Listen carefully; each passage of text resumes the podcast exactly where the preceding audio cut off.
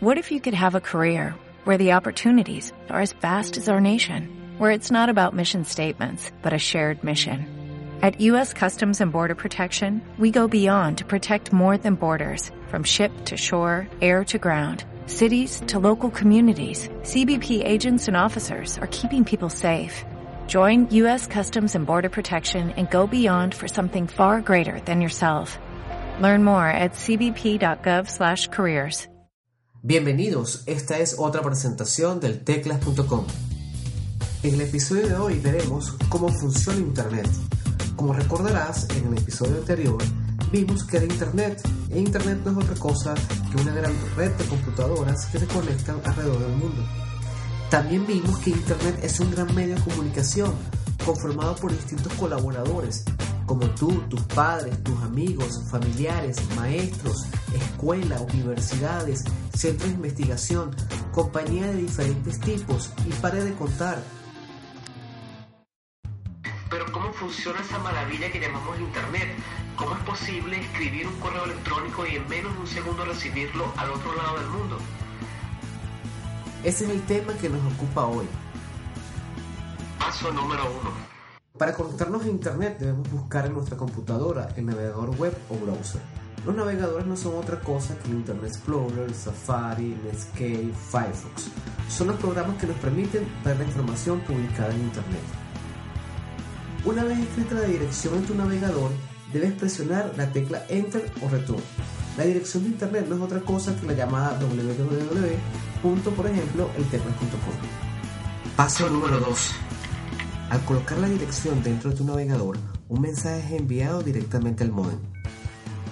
El modem recibe el mensaje de la computadora y lo traduce a un formato que puede viajar en Internet.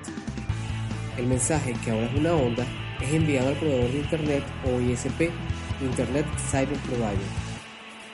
El modem es el periférico del computador que se encarga de traducir el código binario de tu computadora, ceros y 1, a una onda que puede viajar a través del cableado telefónico. Pero allí no acaba el recorrido de nuestro mensaje. Número 3. Una vez que él sale del modem, debe chequearse con el proveedor de Internet.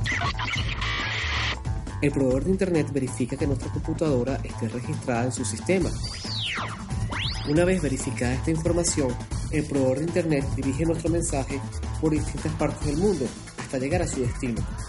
Te parecerá increíble, pero un mensaje puede darle varias veces la vuelta al mundo antes de llegar a tu computadora.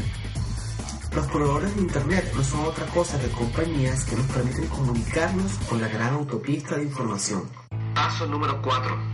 Al encontrar la dirección en Internet, el mensaje se devuelve a tu computadora con la información que buscabas pasando por los mismos sitios de antes y son al final el modem nuevamente, quien traduce la onda electromagnética que viaja a través del cableado telefónico a código binario que puede interpretar tu computadora.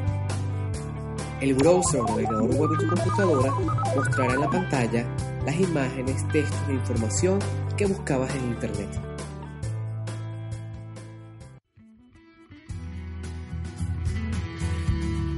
Repasemos la información del episodio que hemos visto hoy.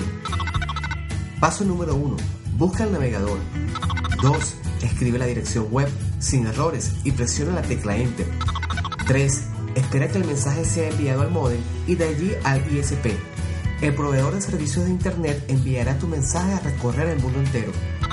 4. Encontrar la información, esta se devuelve a tu computadora y será mostrada en el monitor de tu equipo.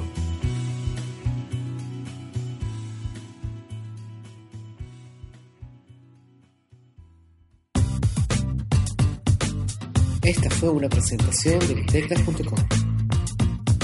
Narró para ustedes Gabriel Francés.